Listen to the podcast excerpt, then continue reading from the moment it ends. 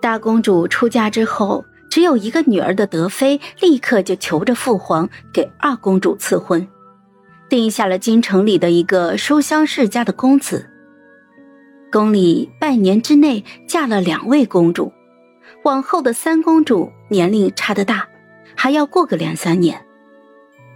二皇姐生性文静，很适合她。我撑着下巴，膝上放着绣好的帕子。轮到我的时候，父皇会给我指什么人呢？不知道。阿九还是那么诚实。这一年的上元节，太子应该没有办法带我出宫了。人人都能感觉到父皇对太子的态度疏离。我在宫里偷偷摸摸的想要做一个花灯，盖在被子里摸索着动手。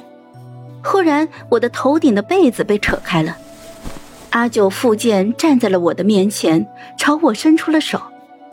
啊，干嘛？上元节。我才知道，阿九已经成为了在这个皇宫里带着一个人都可以来去自如的人。原来阿九还记得去年我随口说的一句话，其实我自己都忘了，只记得去年走马观花看了京城的繁华，还有城里人真多呀。今年的上元节跟去年记忆里的相比，没有什么区别。偶尔还能在街头上摇头晃脑的说书人的嘴里听到我的传说：抢花灯的女土匪。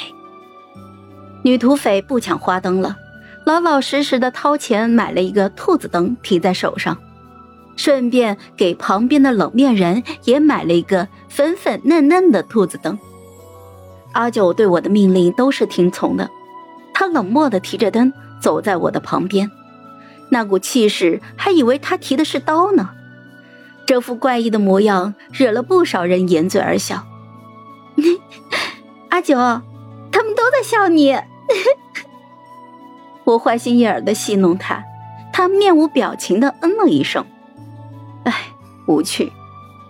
阿九和我提灯并肩，顺着人流而行，他们都向着西城门汇聚，那里是宫里要放烟火的地方。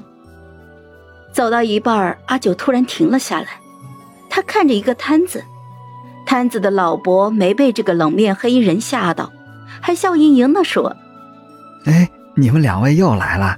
去年你还抢这小姑娘的汤圆吃。”老伯的记性真好，今年买两碗。热腾腾的白雾漫起，我努力地吹着第一颗汤圆的时候，震耳欲聋的爆炸声响起来了。人群顿时兴奋了起来，天边出现了第一朵绚丽的牡丹烟花，五彩斑斓的光落在了阿九如墨的黑发上。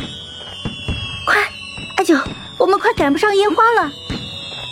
热闹的京城两侧房屋屋檐上，黑衣人端着两碗汤圆飞檐走壁，身后还附着一个少女。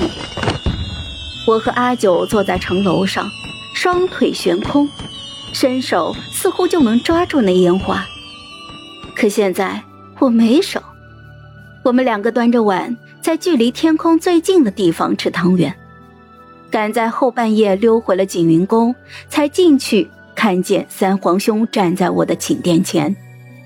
我与三皇兄从小到大私下的相处并不多，是我尊敬的兄长，他爱护幼妹，仅此而已。我有些怕他是来对我兴师问罪的，让阿九带着我翻墙回去，钻到被子里就假睡，打发宫女出去说我已经睡下了。工人说三皇兄回去了，我松了一口气。三殿下让奴婢把东西给公主。我挥了挥手，哎，明日再说吧，我累了。好了。本集故事就说到这儿，有什么想对我们说的，欢迎在下方留言。那我们下期见。